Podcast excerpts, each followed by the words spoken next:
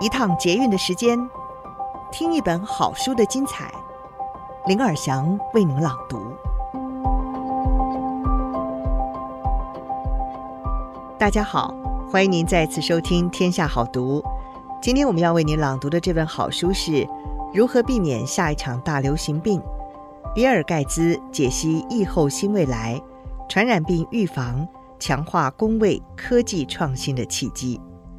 这是比尔·盖茨的最新力作《疫后未来趋势全解读》，一本给个人、企业、国家的生存指南。这本书帮助你看清从台湾到世界，在这场世纪之疫危机背后的转变与契机。为什么疫苗诚可贵，但解药才是终结疫情的关键呢？为什么疫情大爆发的时候，便民快速的大量筛检是上策？为什么救灾必须要超前部署，保守行事必会出大事？为什么孩童的新冠感染率甚至比五十岁以上的成人还高？为什么改善通风比喷酒精擦拭物品更能够预防新冠？比尔盖茨解答你所担心的问题，阐述与你息息相关的未来趋势，不只要防疫，更要对生存环境。保持敏锐。今天我们书斋的内容是：为什么华人很常戴口罩？这是从什么时候开始的？为什么华人戴口罩的情况很普遍？美国人则曾经为了被规定戴口罩而殴打稽查员。华人是从什么时候开始习惯戴口罩的呢？比尔盖茨在他最新出版的这本书当中指出，从他的世界观。是以发明的力量为和，但实情是，在遏制特定呼吸道病毒的传播上，我们可能永远没有办法发明出比口罩更廉价、更有效的工具。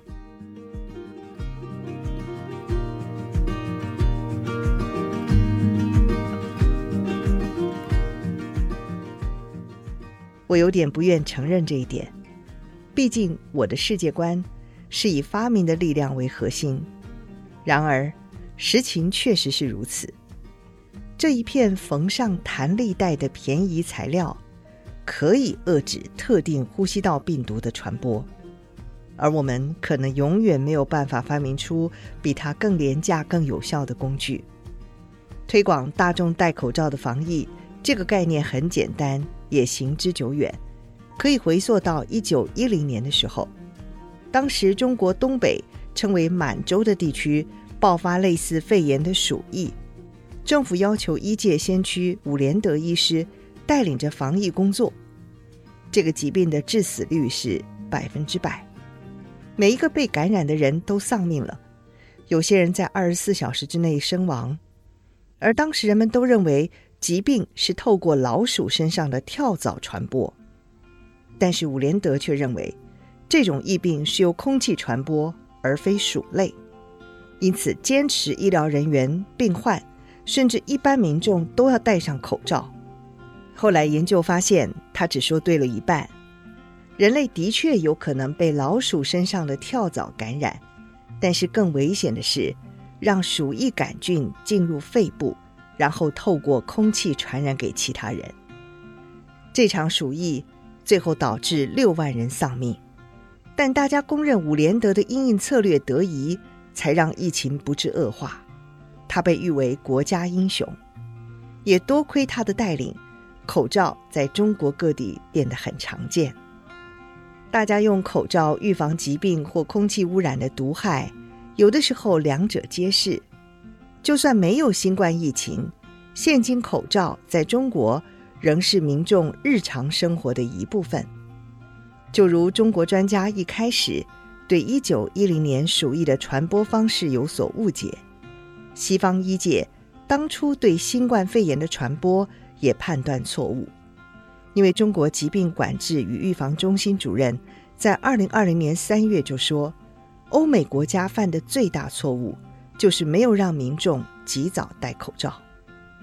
对许多关注最新研究的人来说，至少在美国是如此。